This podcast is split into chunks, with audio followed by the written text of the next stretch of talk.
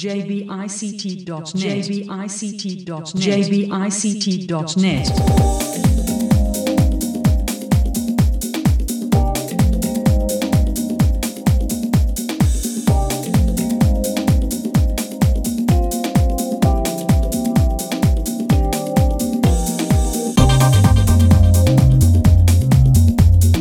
このコンテンツは日本視覚障害者 ICT ネットワークがお送りします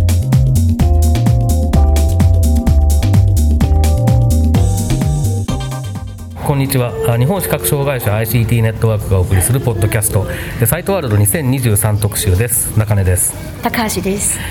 はいよろしくお願いします。今回は、えー KGS の坂本さんへのインタビューの模様をお送りします。では早速お聞きください。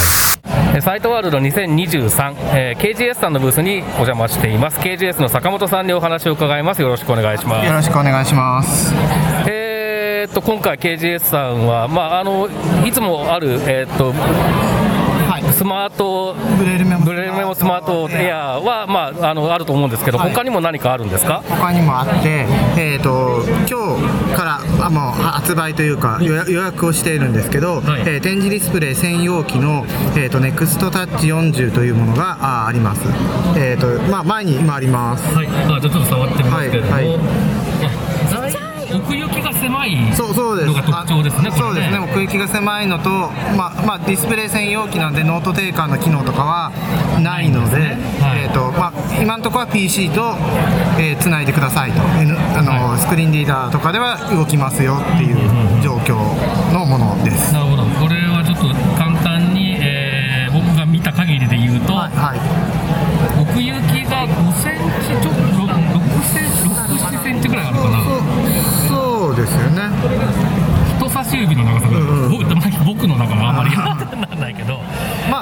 あ、のブレールメモポケットの奥行きに近いか、もうちょっと狭いと思もう。ちょっと狭いですね。はい。はい。うん。長い。でまあ40マスですか。はい40マス。40 40マスです。で、えー、とディスプレイ部の左右にはい2つずつ縦にはい。ボタンがあるっていうはい、でそれぞれは表表示の送りと戻しが、はい。あの両方向にある、はい、であとまあタッチカーソルボタンがあるそうそうそうです。ですね。と、電源とあの USB を挿すコネクターとああそういやタイプタイプ C ですなるほど。シンプルですね。何もない、うん何もないったら変ですけどルでバッテリーも実はなくて、うんと、まず USB 給電で使うことができますはい。であとはもう一応モバイルバッテリーにからの電池ももらえて、モバイルバッテリーで電池をもらいながら Bluetooth 接続もできますあ、Bluetooth 接続もあるんですね。はいなるほど。は電池もね本当はいあの Bluetooth で接続できるんだから入れるべきだとは思ってたんですけども、まあ、あのこの小ささにしたかったっていうのもあるんで、うんとバッテリーは内蔵もしなかったというかできなかったって感じですねはい。今今ガチャンって音がしたのは高橋玲子さんが 展示展示ディスプレイで、えー IC レコーダーを叩きました。当たっちゃった当たっちゃったはい。重さずっしり。だまあバッテリーがこ入ってるから重いのかなと思ったんですけどのバッテリーは入ってないね。10マスですもんね40マスで。でこの多分材が、うんあアルミみたいな、そうですねあれがちょっと重さを金属ですからね、はいこれね。そうですねで、まあ、多分あとね、このね、奥行きの細さから来る印象よりも重いっていう感覚なんだと思うんですよ、これ。はうん。重量はもうこれでい、そうですねファイナルですか？はいはいはいで、えっと、これもう、じゃあ、えっと、発売予約受付ってことは、価格ももう決まってはいるんですよね。決まってます20 23万8000円ですもうじゃあ40マスで40マスで23万8000円っていうのはこれはかなり今までの感覚からすると安いですよね。そうですね1万円じゃなくなりまうんそうね、本当そうね。1千5000円近くまで下がってきてるから、これは相当に今までの感覚からすると安いっていうふうに。ですねまあブブレールテンダーとかね、まあ、昔ありましたけども、まあ、あああれに相当するででで、うんまあ、ディスプレイがない状態だったですよね。でまああのうんまあうんとそういうものを作ってくださいっていう声も多かったので、んうんとまずはあの、まあ、ディスプレイ専用機もね KGS がないと困るなということで、えー、と作りました。なるほど。で、これ今予約出荷とかっていうのはいつ頃になるかとか？って12月ぐらいにはなると思います。で、うん。一応キャンペーンもやっていて、はい。えっ、とまずこのサイトワールドの3日間で買いますとかあの見積もりをくださいとか言ってくれた方には、えーこれを入れるためのケースをつけます。なるほど。っていうのが一つ目、はい。であとあと12月末までに予約してくれた方はこの展示セルの、うん、と修理とかメンテナンスあの5年保証なんですけど、えーまあ、6年に延長します。というキャンペーンをやってます。なるほど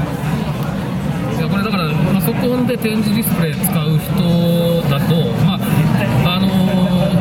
ブレルメモスマートの40だと、まあ、40マスあったけどそれが今32マスしかなくて困ったなって言ってる人が、まあ、僕だったりするんですけどまあまあいるような気はするんですがそういう人たちにはかなりこれは魅力的に映りそうな気がしますね。はい。は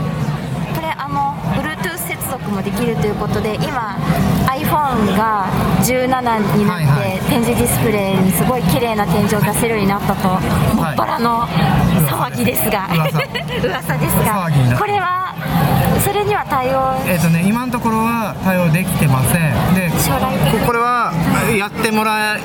いたいなと思ってはいるので会社としても思ってると思うので。技術的きる技術的というかあまあああとはあこのねあの iOS にちょっと頑張ってもらわなきゃ、iOS の方に頑張ってい、もらう。iOS 側でちゃんとデバイスとして認識してないそう今は認識してないのであでえっ、と Android の方にはうんとお願いを実はおそらくしていて、えー、とたとトークバックの、えーまあ、だから Google に直接お願いをしていて、トークバックの展示出力機にはな、うんあの Android の方が早くなる可能性があると思います、もう貸し出しているはずです。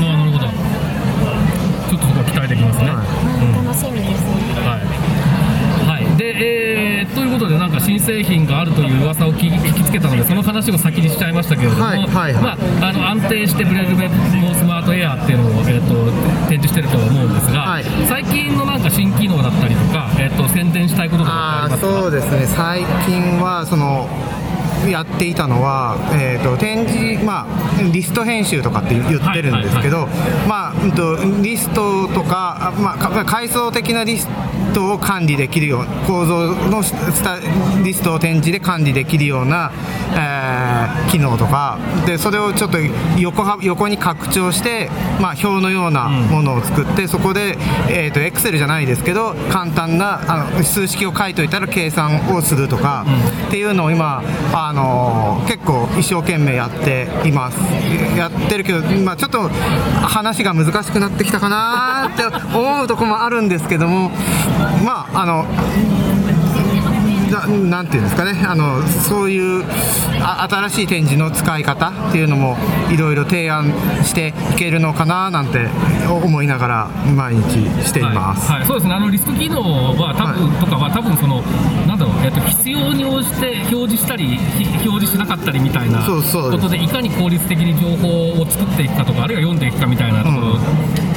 か新しい提案だなっていうは印象なので、あそこはまあ、多分だから今まで使ったことがないから難しい感じちゃうんだけれどね。使ってみたら便利かもっていうようそんな印象はありますよね。ああとはいもしかしたらその機能があることでいろんな使い方をか、考えてもらえるのかなっていう、うん。そうですね。えーっと、あととしては、あとは展示ラベラーとか。ラベラーとか立体コピーとかあとはオーカムの新しいやつね。オーカムリードってやつ。はいはいはいではい。あのペン型のデバイス。あでであの読み上げるやつですね。ーこれはあれですかね、OCR っていうか、その、えーっと、OCR 機能に特化したやつですかそうそうそうですそうです。あのひひあとひ人認識とかそういうのはなくて、テキスト読み上げとかああのなんだっけあと、えーバーコード読んだりとかはできるかもしれないけど、あのま顔認識はないやつだです、そうですよね。テキストを中心にっていうことですね。でターゲットはロービビジョンの人ですか？ですよね、まあ、あの盲人で使えなくはないけれども、そのあの全盲の人でも、うん。と、なんだろうあ、きちっと映ってるよとかって言ってくれもしないところはあるので、なんか レレーザーとかだったかな、そのあああれでこうどれくらい映ってますよっていうのがちょっと見えるので、らしいので、あの実はちょっと見えてる人の方が、えより便利に使えてるみみたいですね。ああなるほど、そっかそっか。どこどこまでが入ってるかみたいなのがそうです、きるってことですねそうそうそうです、そうです。あの画面はついてないけれども、そのなんかこのこの枠に収まれば大丈夫よみたいなそうそうそうのが分かるようにな。そんなのが見えてる。そうです。はなるほど。いでまあああとオーカムのそのた高いやつ、はい。オーカムリードとの違いはやっぱり19万8000で買えるのであれですね。あの、どど読書機の範囲で、んうん。えー入る、えー日常生活用具にこう指定される場所があるかもしれない。そうですね。まあ実際読書機ですもんねそうそうです。読書機です。ね、うんうん。うんだからあの台もついていて台の上にセットして、うん、とやると、まあ、非常によく読んでましたね。うーん。なるほど。はい、えーということでここまで、えー KGS の坂本さんにお話を伺いました。ありがとうございました。ありがとうございましたはい、ここまで KGS の坂本さんのインタビューをお送りしましたけれども、まあ、あの中心的になったのはね、NEXT Touch っていう、えーっと展示ディスプレイ、展示ディスプレイ専用機っていう言い方がなんかいいのかな、えーまずこれに関して、いかがでした？そうですねあの細くて小さいというか細くて小型なので本当にもう、まあ、ちょっと重たい感じがしましたけれど今までの本当に展示ディスプレイの40マスの大きなイメージからすると本当にあの簡単に持って歩ける国産では多分初めてのああいう展示ディスプレイだと思うので私は欲しいなと思いました。そうですね。イメージとしてはねパームレストとかよりももっと狭いぐらいの奥行きのものなのでキーボードの手前にポンって置いても全然邪魔にならない感じのね、えーものでかつ40マスあるということで、えー展示を使った、えーとまあ、プログラミングしたりだったりとか、まあ、あとそのやっぱり読み書きも含めてですけれども展示を使うことが多い人にとってはパソコンで展示を使うことが多い人にとってはかなりまあ、魅力的なんじゃないかなというか、まあ、僕には魅力的に映ったなっていう、そういうものでしたね。あ、とは、まあえっと、例年ありますけれども、えーブレールメモスマートエアとか展示ラベラとか、えそのあたり出てましたけれども、まあ、全体的に他に何か、えー印象に残ったこととか感想とかありますか？そうですね、まあ、あの、あの、ネクストタッチ40を。スマホにも、スマスマホからもちゃんと使えるようにしようっていうビジョンを持って。まあ、Android にはすでにもう働きかけているし。iOS の方も、まあ、将来的にはっていうふうに考えられているところが、あの、とても嬉しいです。そうですね、まあ、あのいろいろなやり方、いろいろな使い方が増えていくっていうあ、ある状態になっていくっていうことがとにかくまずは重要で、でそれの中でそれぞれに合った使い方を選べるっていうのがね、本当に、えーいいことだなと思いますので、えーそのあたり、今後の対応とか、まあ、あと進化みたいなところも含めて期待したいですね。はい。えーということで今回は KGS 坂本さんのインタビューをお送りしました。えーサイトワールド2023特集また次回です。さようなら